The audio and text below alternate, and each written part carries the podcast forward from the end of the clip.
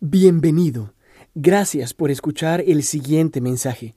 Si desea más información o escuchar otra prédica, visite nuestra página web www.redilelpoblado.org.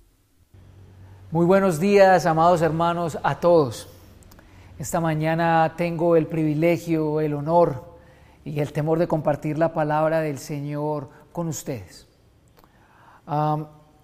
hemos estado llegando, ya estamos llegando a la recta final de la serie de predicaciones en la primera epístola de Pedro. Hemos estado abordando en toda la carta y específicamente en estas tres últimas predicaciones, incluida esta, el tema del sufrimiento y específicamente el sufrimiento en torno a la voluntad de Dios. Pedro ha sido muy claro que sufrir según la voluntad de Dios es sufrir haciendo el bien, es decir, sufrir por causa de Cristo. Y yo quisiera esta mañana traer a mi abuelo a la memoria.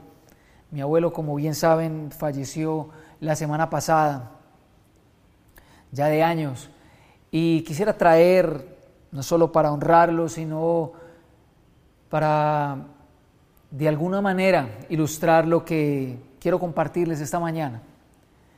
Y es que mi abuelo era un hombre curtido en años, tenía gran experiencia y sabiduría que llaman, por lo tanto era una persona muy dada a que nosotros en la familia le buscáramos para pedirle consejos. Y, cada vez que íbamos donde mi abuelo, cada vez que íbamos a don Jesús, él nos hacía hacer un análisis serio de cada decisión por la que estábamos buscando consejo. Es decir, él, él, le gustaba que nosotros analizáramos los pormenores de la decisión que íbamos a tomar, las implicaciones que iban a tener lugar en caso de que tomáramos esa aplicación. Él nos llamaba a ser sensatos y a pensar también en si teníamos los recursos, si teníamos cómo afrontar los posibles problemas que se enfrentarían en el camino. Y nunca te decía entonces de entrada, listo, mi hijo, vaya, tome esa decisión. No, siempre te ponía a esperar un poco. Y uno como buen joven salía muy rabioso allá, yo salía muy piedro siempre después de pedirle un consejo a mi abuelo porque obviamente yo creía tener el control de todo y cómo, y cómo el viejo me va a venir a decir ese consejo a mí. Pero una vez tomaba las decisiones, era cuestión de tiempo para darme cuenta de que el viejo tenía razón. Y así creo que le pasa a muchos de ustedes con sus hijos y así le pasa a usted también mucho con sus papás o con las personas a las cuales les busca sabiduría. Y es que te ha pasado que muchas de las decisiones que has tomado en tu vida, llámese un viaje, un negocio, el entrar en una relación, el cambiar de trabajo, te ha traído, no han salido tan buenas como esperabas. Hubieras querido saber de antemano cosas de las cuales solamente te diste cuenta ya una vez habiendo tomado la decisión. Aún más, ¿Te ha pasado esto en tu vida cristiana?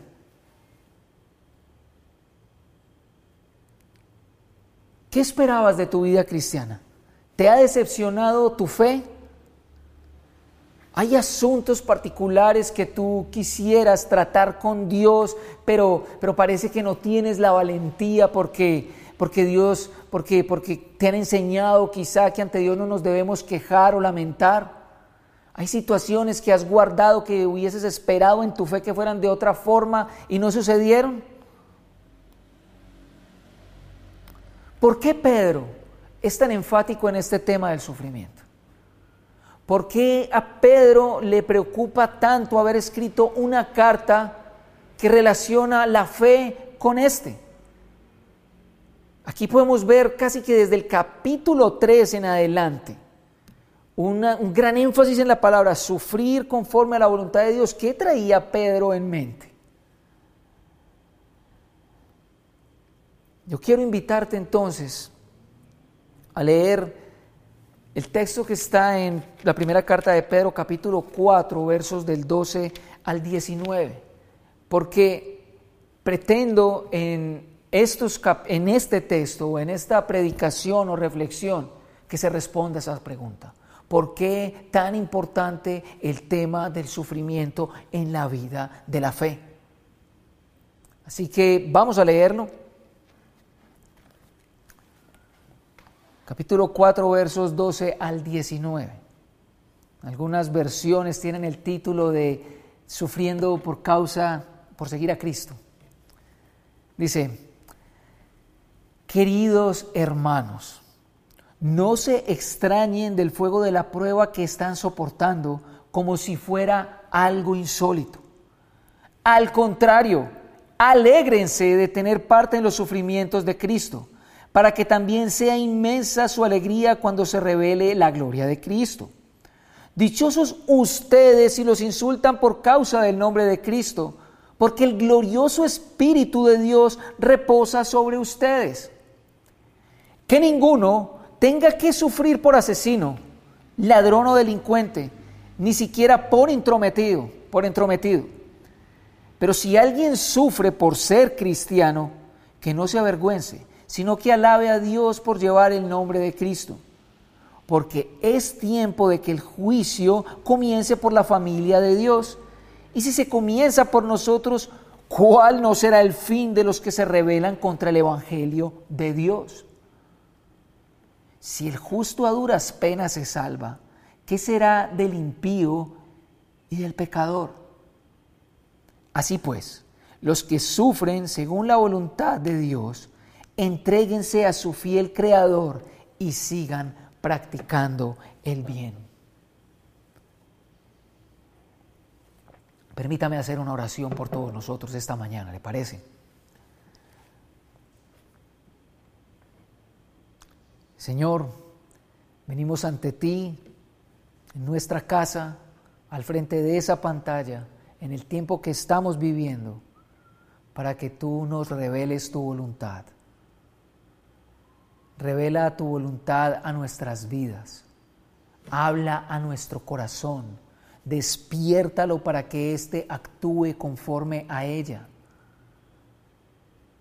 Que tu palabra viva y eficaz llegue hasta lo más profundo de nuestro ser y nos haga levantarnos para seguirte hasta donde tú quieras.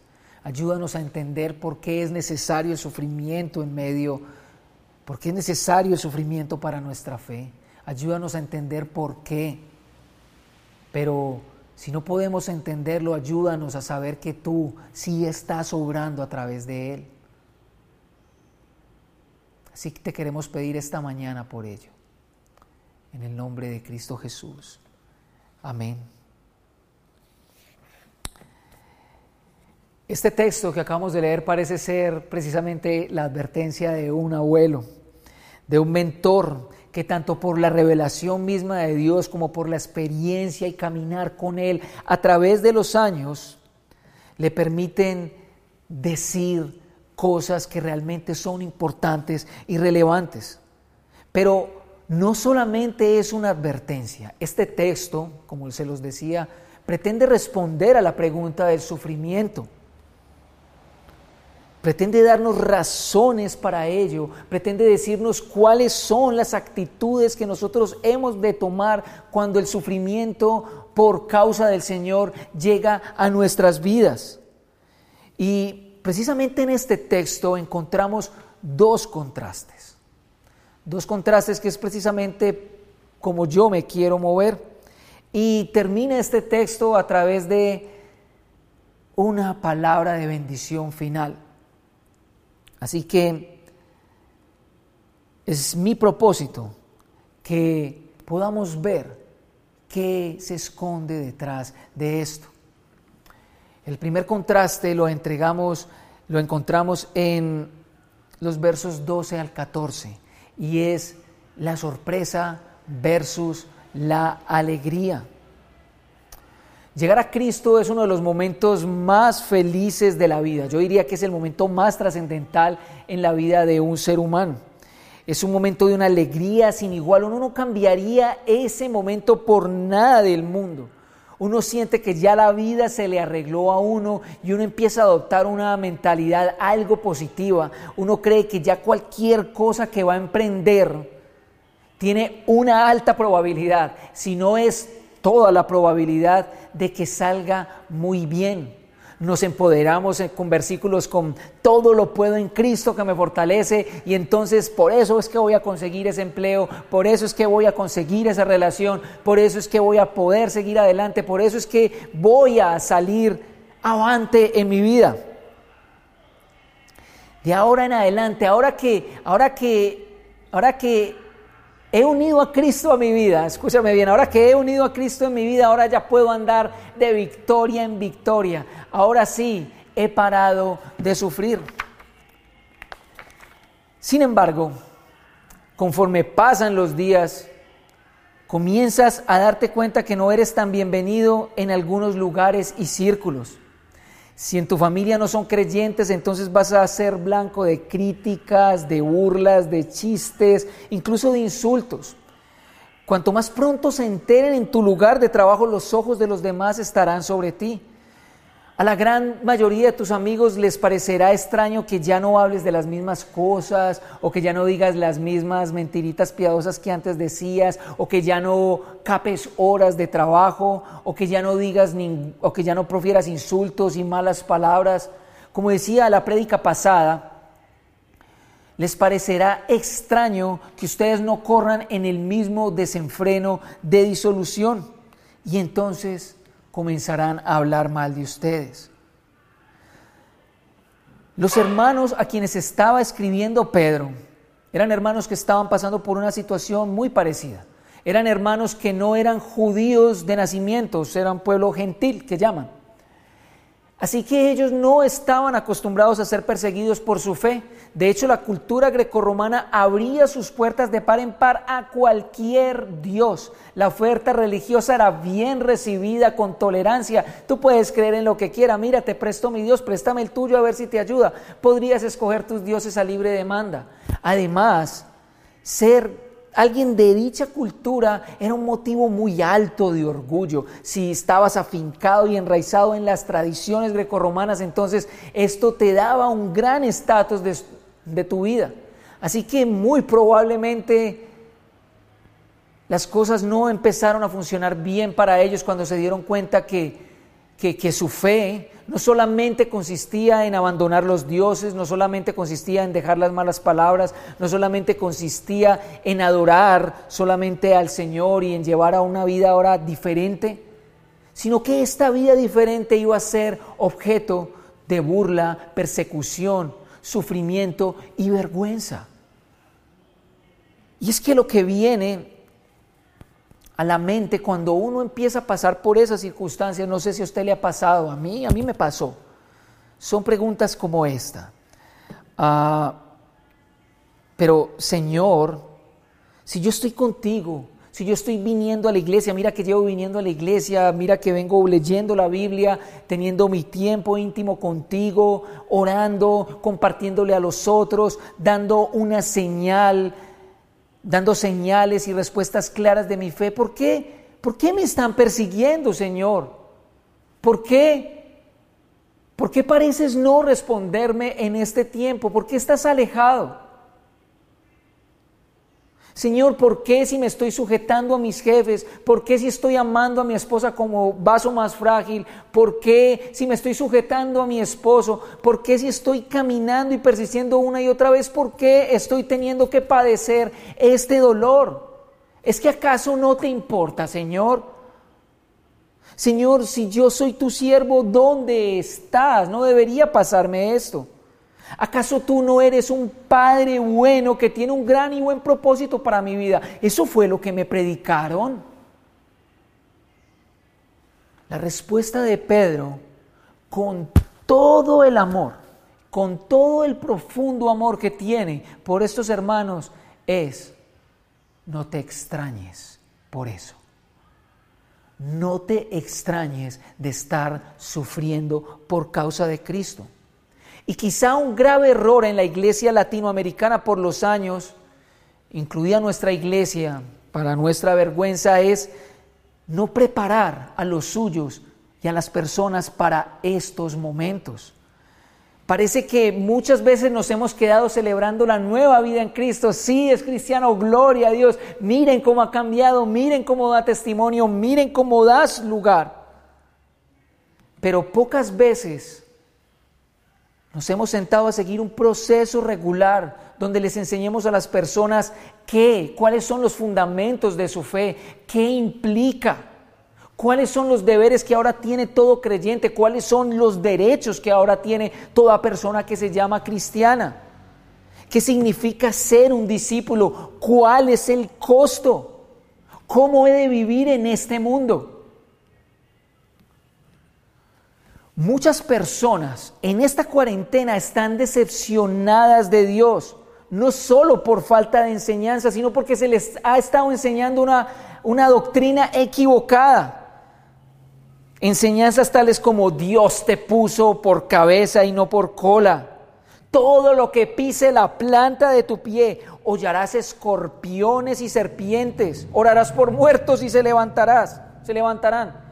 Todas estas palabras que están en la Biblia, sí están en la Biblia, pero sacadas de su situación, de su lugar, de su contexto.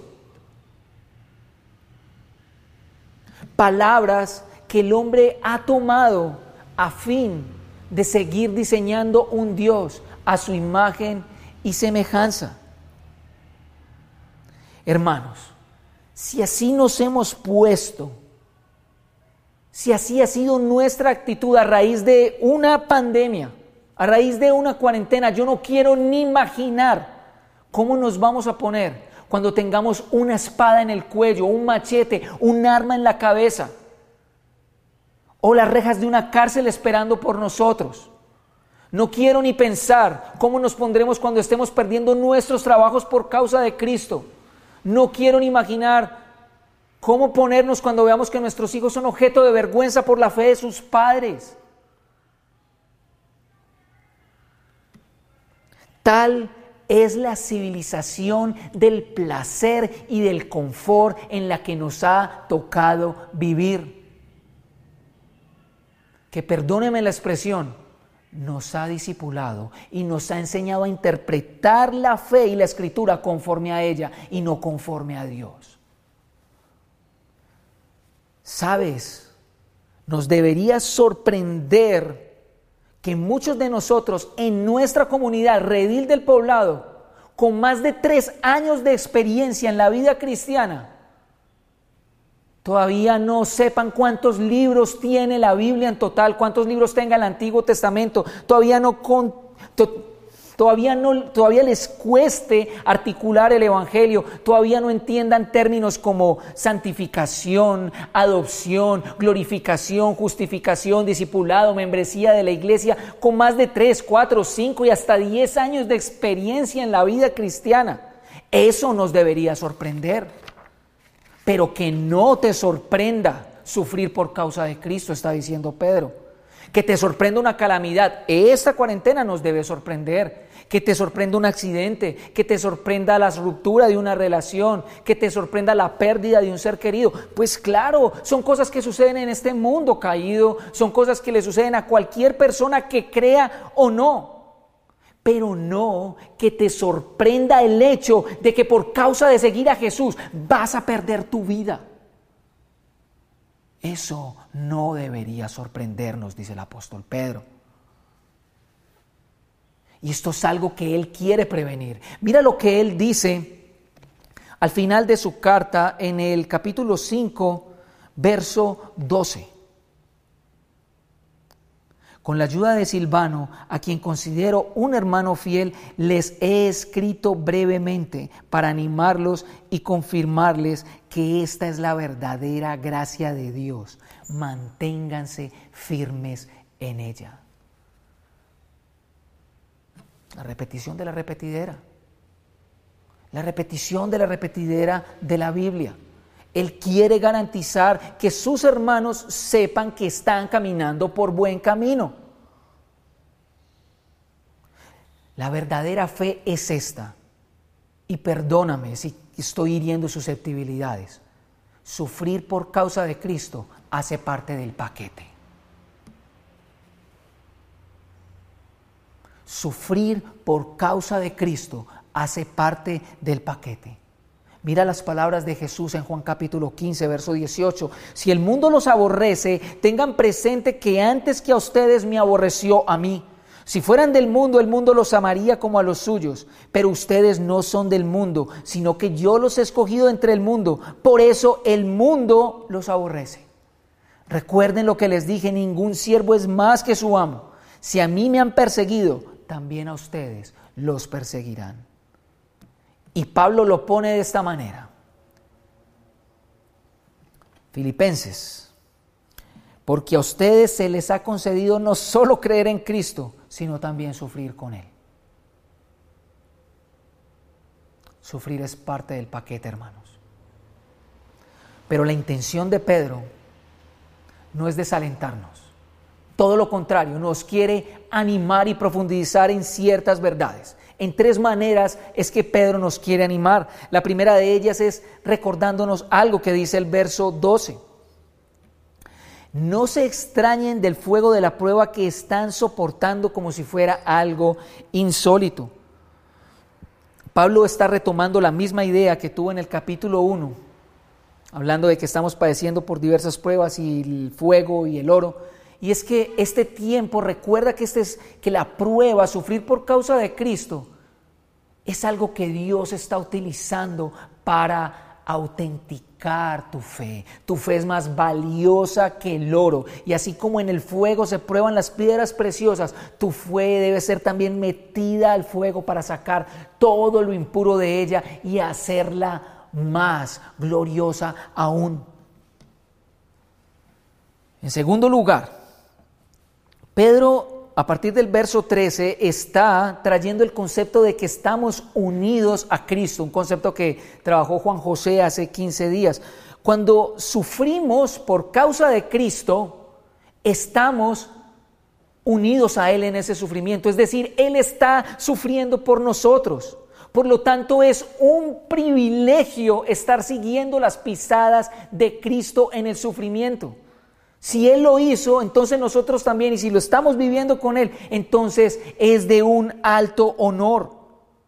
Pero Pedro está diciendo que no solamente estamos unidos a Cristo en cómo estamos sufriendo, sino en la gloria de la que participaremos cuando Él se revele completamente. Así que esto debe ser un motivo de alegría porque lo que nos espera es una felicidad de manera completa. Podemos anticiparnos a esta felicidad desde hoy, o sea, aquí en la tierra yo puedo empezar a vivir el gozo que viviré cuando el reino de Dios descienda sobre todos nosotros. ¿No te parece esto una gran noticia? Y Pedro está trayendo a colación la bienaventuranza de Jesús, que fue parte de su primer discurso, el Sermón del Monte. Dichosos serán ustedes, Mateo capítulo 5, verso 11, cuando por mi causa la gente los insulte, los persiga y levante contra ustedes toda clase de calumnias. Alégrense y llénense de júbilo, porque les espera una gran recompensa en el cielo.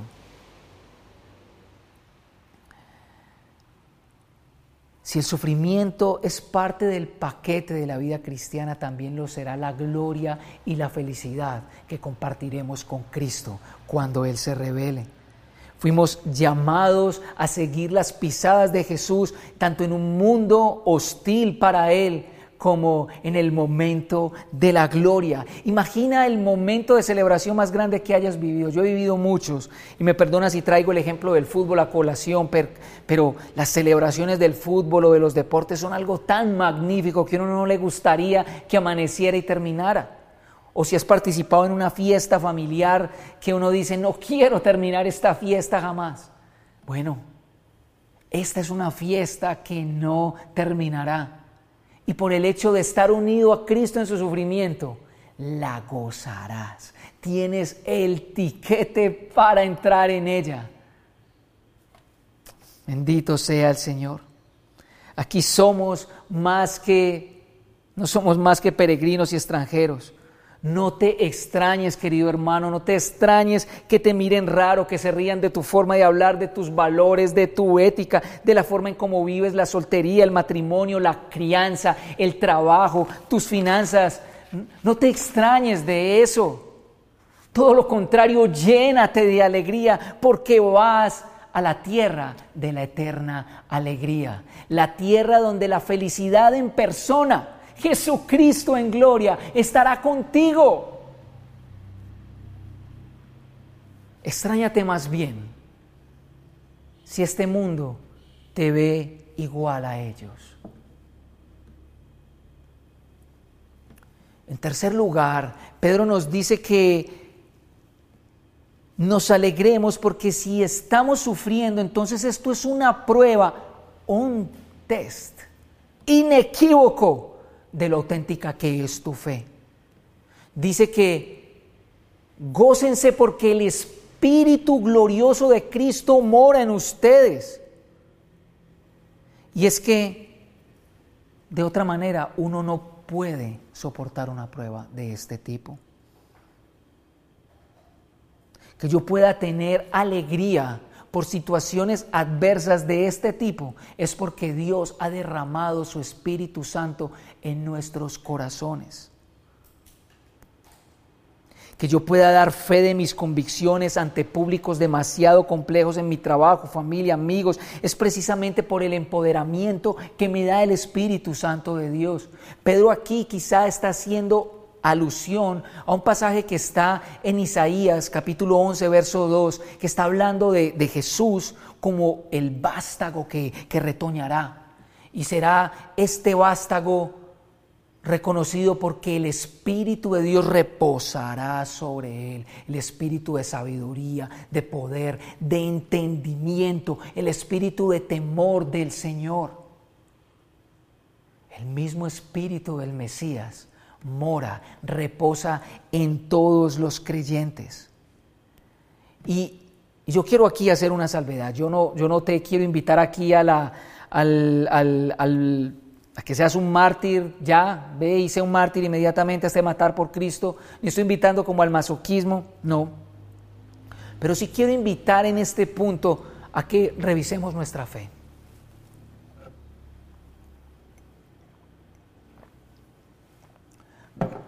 Revisa tu fe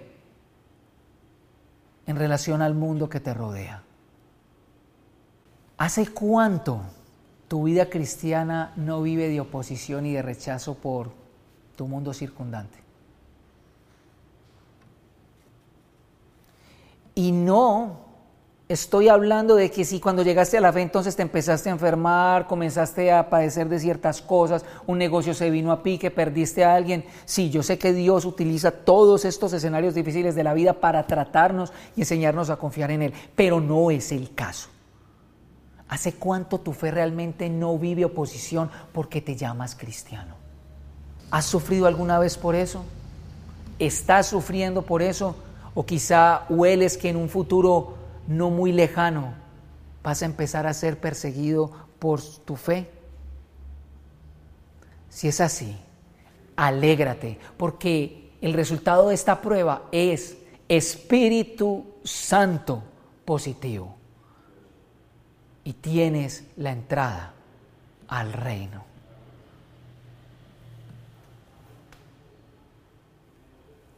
El segundo aspecto que quiero tratar es el segundo contraste que les hablé, bendición versus juicio.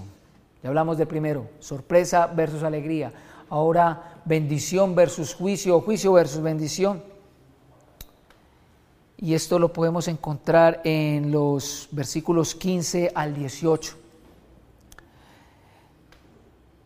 Pedro prohíbe tajantemente cualquier tipo de sufrimiento que sea fruto de una conducta que lo merezca. Lo lógico en cualquier sociedad es que uno padezca castigos por ser un delincuente, uno pague por las cosas malas que ha hecho, eso es lo lógico. Pero más lógico aún resulta, o más ilógico sería pensar que un creyente está viviendo la vida de un no creyente o la vida de un delincuente. Eso es algo que no tiene sentido. Pero Pedro añade una categoría más, entrometidos. Es como, como extraño, esto suena como que ninguno padezca por chismoso, por meterse en asuntos ajenos, sí, tiene ese sentido. Y el término tiene que ver con, con esto de supervisar las actividades de otro, en vez de estar ocupado de las suyas propias. Es decir, un creyente no debe ir más allá de la voluntad de Dios. Es decir, un creyente no debe tratar de usurpar el trono de Dios en ningún momento. Si la voluntad de Dios con respecto al pecado es que lo evitemos, el hecho de que lo evitemos no quiere decir que entonces nos convirtamos en los fiscales morales del mundo. No lo somos, no fuimos llamados a eso. El hecho de que yo viva mi fe de cierta manera, consecuentemente, con, como la escritura me llama, no me hace a mí ahora un veedor un policía, un detective que está detrás de todas las actitudes del mundo tratando de cristianizarlos. No, mi llamado no es cristianizar este mundo, nuestro llamado es evangelizarlo con una buena actitud humilde que da respuesta de la esperanza a la que fuimos llamados, simplemente eso. Pero también este término tiene que ver con, yo tengo que dedicarme con los asuntos que Dios me pidió que me dedicara. Si me dio una familia, si por ahora me dijo que fuera soltero, si por ahora me dio este trabajo, dedícate a eso con todo el temor y la sabiduría. No estés fisgoneando donde no te han llamado, porque lo más probable es que padezcas. Resalto que esta conducta a la que nos está llamando Pedro es una conducta que tiene relación con el mundo no creyente. Porque en la iglesia hay cosas que cambian. No es que en la iglesia seamos chismosos o algo así. Hablaremos de esto de pronto un poco más en profundizando en la predicación.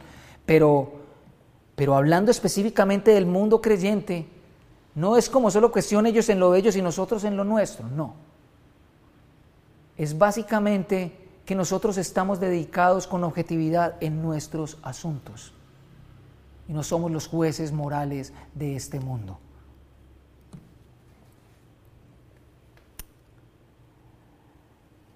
Segundo lugar, Pedro dice que no te avergüences al sufrir por ser cristiano. Y ya hemos hablado del punto anterior, espero que haya quedado más que claro que sufrir es parte del paquete, pero aquí hay razones en esta parte, en esta porción del 15 al 18, hay razones claras de por qué uno sufre por ser cristiano. Y voy a hablarte de alguna de ellas. Primeramente porque es que el Evangelio reclama para sí una exclusividad única que ninguna otra religión reclama. Jesús no se presenta como una oferta más en medio de toda esta feria de religiones y mercadería de la fe que hay hoy en día. No, se presenta como la única. Jesús no se presenta solamente como un bonito maestro moral que, tuvo enseñanzas muy hermosas como el Sermón del Monte. los grandes maestros morales dicen que es quizá el discurso más sabio que un hombre haya podido dar en la tierra. Pero Jesús no entra en la categoría de esos maestros morales. Jesús no vino a dar discursos muy bonitos para que tú vivas una vida mejor. No, Jesús es Dios mismo hecho hombre que vino con una misión clara, decirle al mundo, estás perdido, pero yo te he amado de tal manera que me voy a dar por ti. Porque de no seguirme, de no aceptar esta oferta, vas a perecer. De no seguirme a mí, que soy la luz del mundo, estarás ciego, muerto y esclavo, viviendo a tus propias anchas. Y para que suene más chocante, en tu pecado.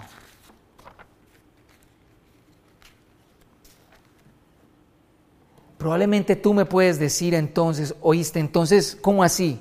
¿Cómo así? ¿Me vas a decir que lo buen padre o madre que he sido, lo paciente que he sido, el carácter que he dado, lo generoso, las dádivas que he dado, lo, lo, ejemplar que soy en la ciudad, en el trabajo, entonces eso no me va a servir absolutamente de nada?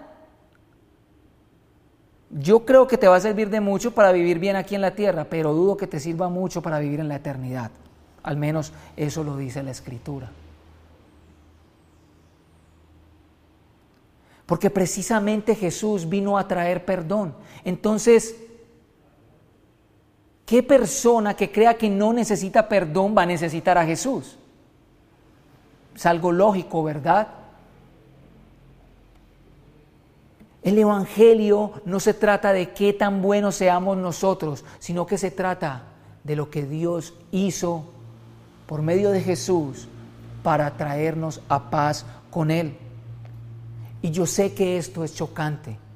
Por eso es que el Evangelio es tan chocante, porque es que a nadie le gusta que le digan cuán equivocado está cuando ha creído toda la vida que ha estado en lo correcto. Al mismo tiempo, quien sabe que ha estado caminando mal en la vida, trata de esconderse y no exponerse a una luz que le muestre toda su realidad. Pero mucho menos, mucho menos le gusta a las personas que uno les diga que rechazar el Evangelio no es simplemente decir, no, yo, yo voy por otra ofertica, no, es que yo prefiero el yoga, yo prefiero a Buda, yo prefiero esto, esto me parece mejor, no, yo no voy por el lado del Evangelio, creo que por aquí encuentro el camino.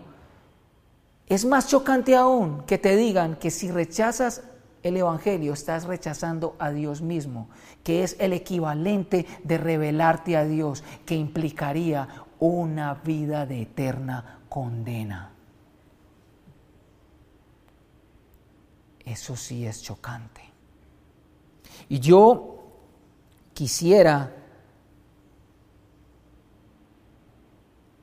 traer a colación las palabras del pastor Diego cuando predicó acerca de ser templos de Dios, acerca de ser el pueblo escogido de Dios. Él, utilizó un concepto que desarrollaron autores como José Saramago en, en su libro Ensayo sobre la ceguera, acerca de, de que en tierra de ciegos el tuerto es rey. El pastor Diego más bien dijo que escritores y pensadores y comentaristas han llegado a la conclusión de que en tierra de ciegos al tuerto lo crucifican. Pero para no quedarme centrado en la literatura y ser un poco más bíblico y explicar qué significa esto de que, eh, de en tierra de ciegos al tuerto lo crucifican, pues sencillo, el mundo prefiere la comodidad de su oscuridad.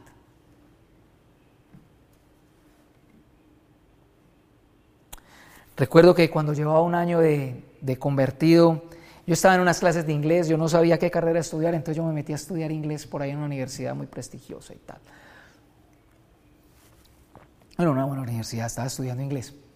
Y resulta que, que me pidieron hacer una exposición, entonces yo encontré en esa exposición el momento indicado para compartir de Jesús. La exposición tenía que ver con algo que nos gustara, ¿verdad? Yo dije, ahora sí voy a compartir del Señor. La preparé, escribí, nunca antes había estudiado tanto inglés y lo había pronunciado tan bien. Mejor dicho, yo estaba muy contento, ese era mi momento y decidí dar la exposición. Y en medio de la exposición darme cuenta de que mis compañeros de clase se burlaban de que se cuchicheaban unos a otros mirándome como un bicho raro y que aún la misma profesora poco interés le prestaba a la situación. Yo salí con mi corazón destrozado. Lloré, intenté recordar las palabras de Jesús de que me sintiera dichoso y alegre, e incluso grité en la calle sin que nadie me viera, gracias Jesús, estoy sufriendo por ti. Pero Recuerdo que los días comenzaron a pasar y comencé a evitar el tema de hablar de Jesús a mis amigos. Ya cuando pasaba por el lado de ellos, si tenía algún libro cristiano lo escondía o si tenía algo que tuviera que ver con Cristo lo escondía, no, no quería evitar ya eso. Yo comprendí en esa clase de inglés que no menos que eso me esperaba por ser cristiano. Y Sencillamente no quería enfrentarme a, esto y comencé a darle el quite a muchas cosas. Y es que la vergüenza es uno de esos sentimientos que más golpean la identidad de una persona. porque daña, le daña a uno ese concepto, esa imagen que uno ha logrado construir a la sociedad, el estatus, los logros que uno ha tenido. La vergüenza deja todo eso por debajo. Pero Pedro sabe muy bien lo que es la vergüenza por negar a Jesús. Y Pedro nos está diciendo, no sientas vergüenza, a pesar de que los demás te vean como un bicho raro, como alguien no digno de crédito.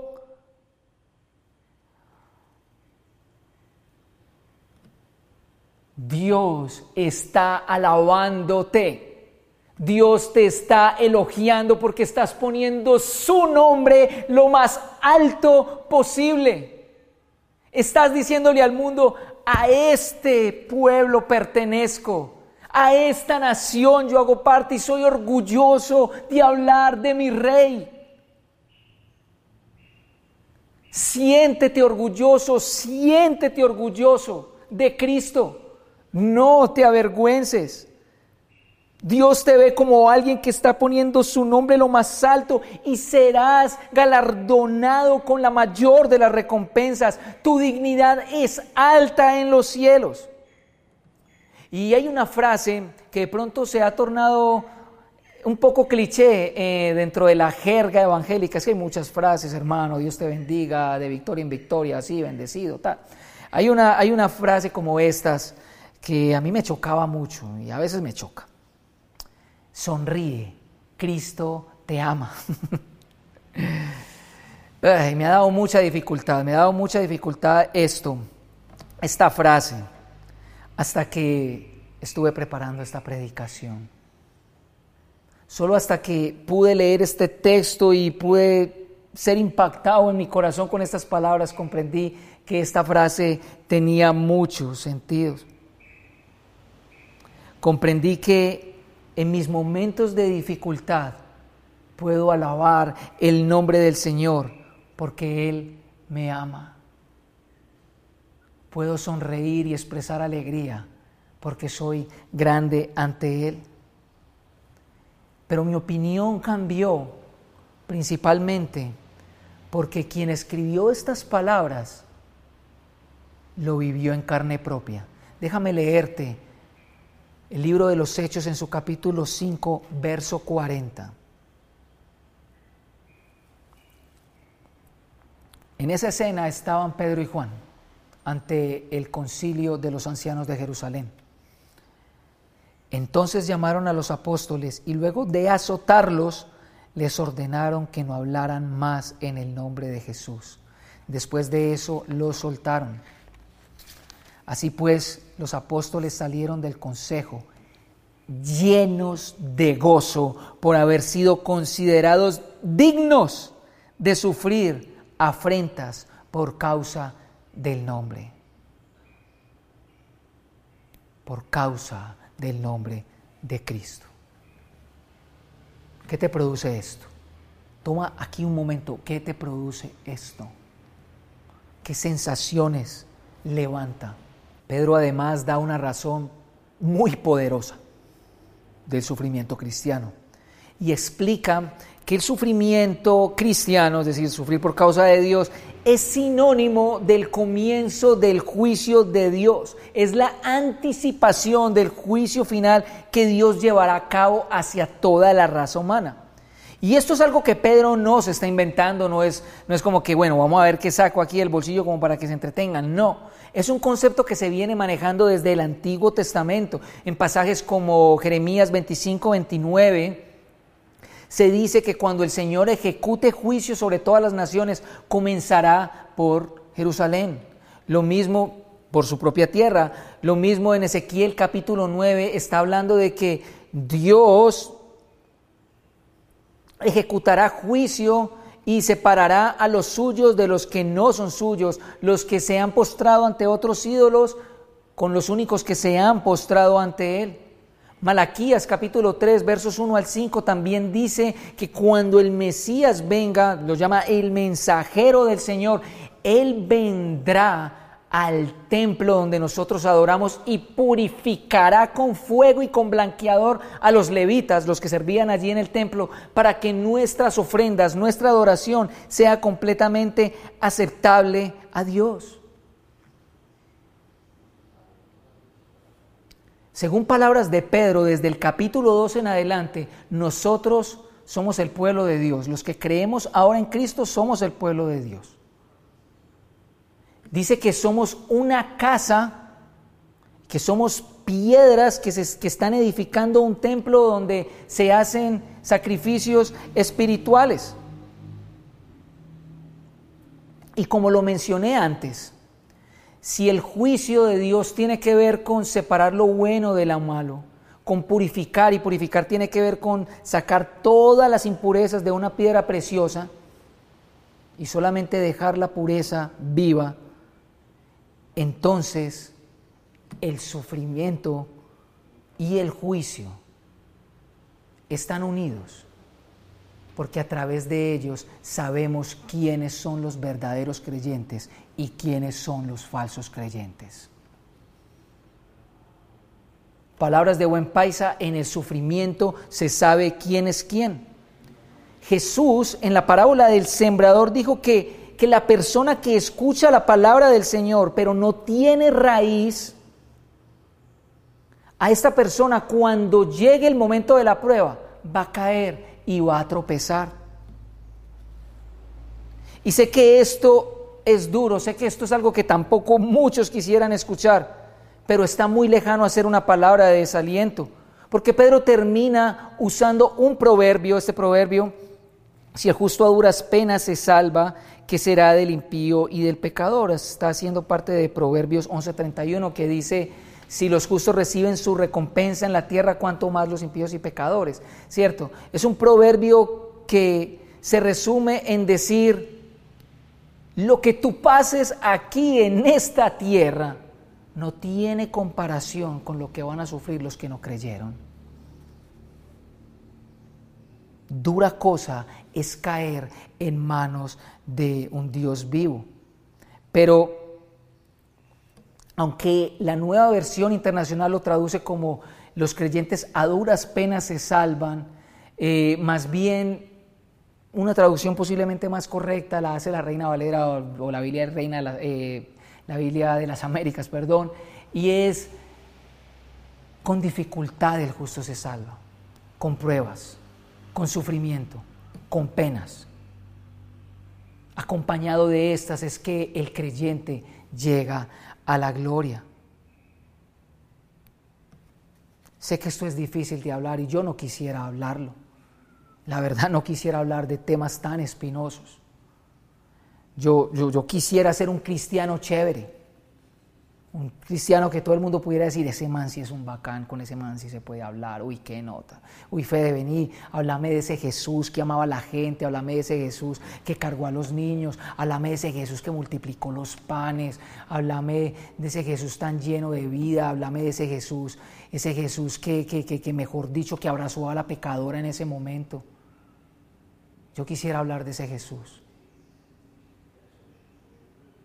Pero sé también que debo hablar del Jesús que repudiaba el pecado, el Jesús que fue rechazado por su propia familia, que fue rechazado por su propio pueblo, el Jesús que construyó con ira un látigo y destruyó y volcó las mesas del templo reclamando santidad, el Jesús que dijo, el que no está conmigo está en mi contra, el Jesús que más que ninguna otra persona en el Nuevo Testamento habló del infierno y de lo que padecerían las personas que no se arrepintieran y creyeran en su nombre. De ese muchas veces no quisiéramos escuchar. Sufrir por Cristo es el comienzo del juicio sobre este mundo, hermanos. Pero a pesar de este juicio tenemos la bendición de una purificación y una fe auténtica, completa.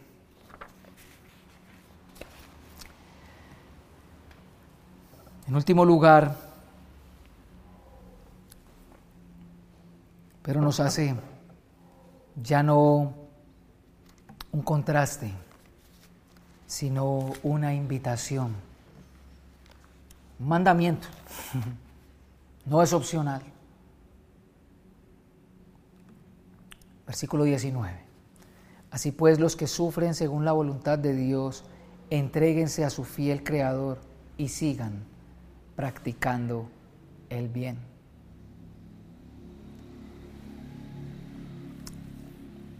Jesús nunca habló del sufrimiento como algo que nosotros los cristianos deberíamos evitar. Nunca se refirió a sufrir como algo malo per se para nosotros, algo que nosotros teníamos que reprender, cancelar, anular y decretar en contra. Todo lo contrario. Dijo que esto era algo que teníamos que soportar con toda paciencia, perseverancia, pero con un componente esencial,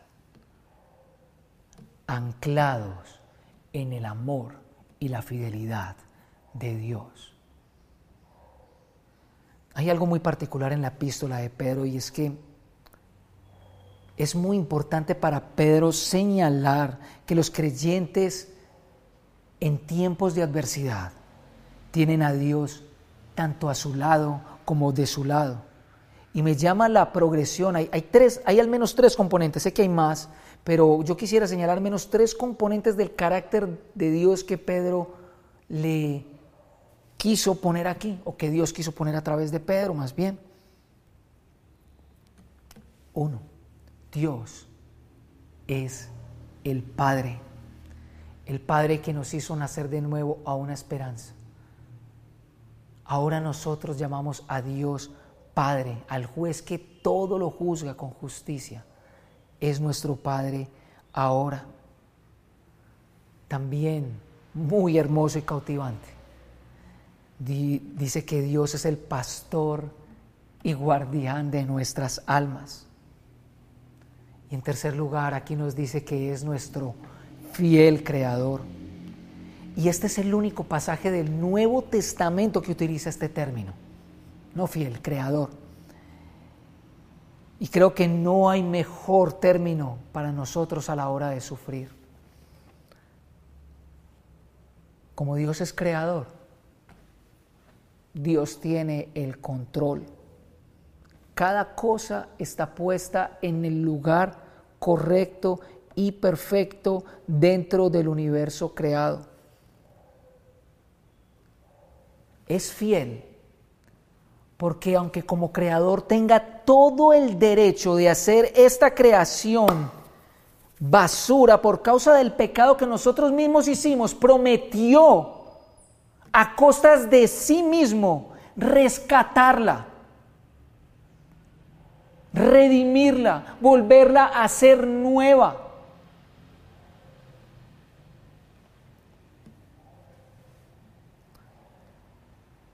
Y porque es creador, entonces Él es fiel en cumplir lo que promete. Él cumple lo que ha dicho, lo que ha dicho es verdad y lo va a cumplir. Cielo y tierra pasarán, su palabra permanecerá para siempre. Y aquí hay un componente, tres componentes que quizá nos pueden ayudar en la aplicación un componente de dependencia, un componente de confianza y un componente de relación de amor. Dependencia porque si es creador, entonces ¿a quién debemos nuestra existencia? Dice el Salmo, nosotros somos suyos, no nos hicimos a nosotros mismos. O sea, ¿de aquí a cuándo nos comemos el cuento que nosotros tenemos vida propia? No la tenemos. Si Dios quita su espíritu, el aliento de vida de nosotros, chao, el muerto al hoyo. Sencillo. Debemos nuestra existencia a Él. Y fuimos creados para ser amados por Él. Fuimos creados para recibir su bien. Por lo tanto, puedo depender de Él en que Él es mi benefactor él es el Padre de toda buena dádiva. Puedes depender de Él. En segundo lugar, de humildad, porque si algo tiene el sufrimiento es que nos pone en nuestro lugar. Nos hace perder el control, nos pone en crisis. Y solo en tiempos de crisis, dándonos cuenta cuán pequeños somos, nos damos cuenta precisamente que Dios está con los pequeños, con los frágiles, con los débiles, con los que sufren. No teman manada pequeña, no temas. Y de relación de amor, porque Encomendarse es abandonarse completamente en brazos de otro.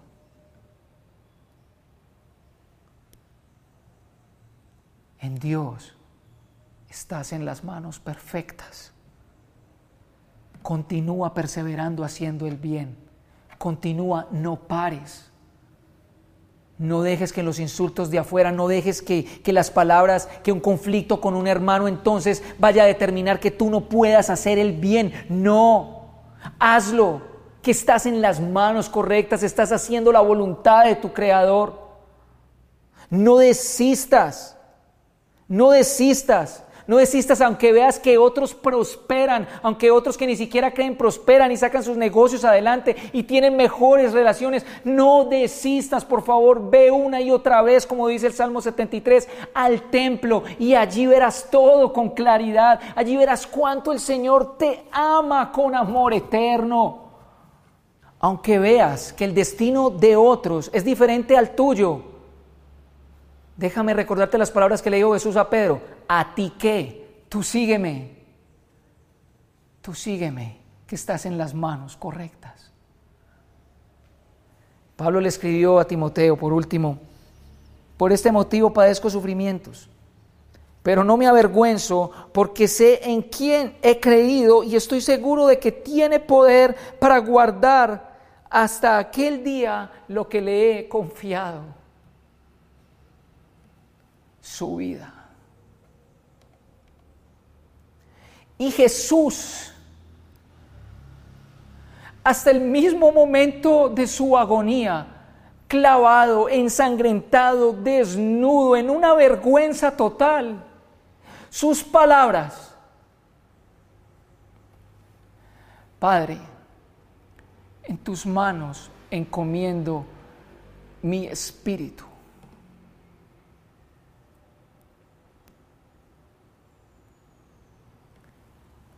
como dice el himno, en vida o muerte, sé tú mi visión.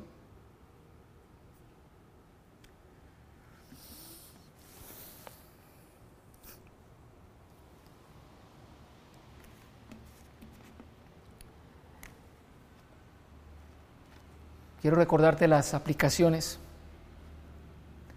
que se pueden resumir en una palabra o en un término que utilizamos en la vida cristiana. Creo que es un tiempo para cultivar la presencia de Dios. La carta del apóstol Pedro parece engañarnos al hablar mucho de sufrimiento, pero de lo que más habla Pedro es de esperanza, de alegría y de gozo. ¿Hace cuánto no agradecemos al Señor? no solo por darnos la vida que ahora gozamos, sino por todos los beneficios de los que gozamos.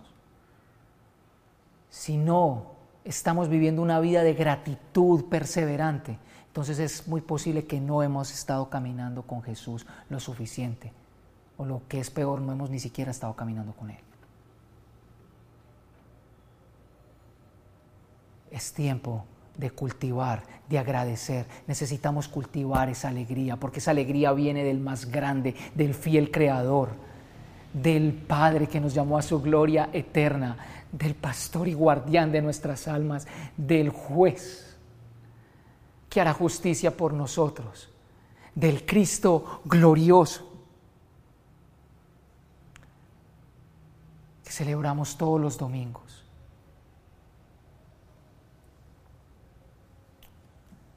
Oremos.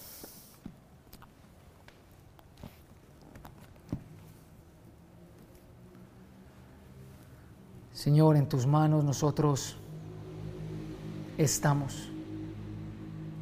Lo creamos o no, tú eres el Dios de todo el universo.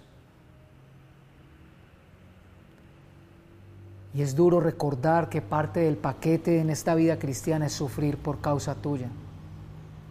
Yo personalmente quisiera agradarle a todo el mundo. Quisiera pasar por alto y no ser objeto de burla.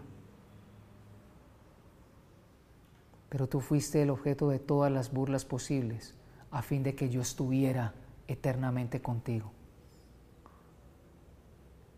Señor, danos la alegría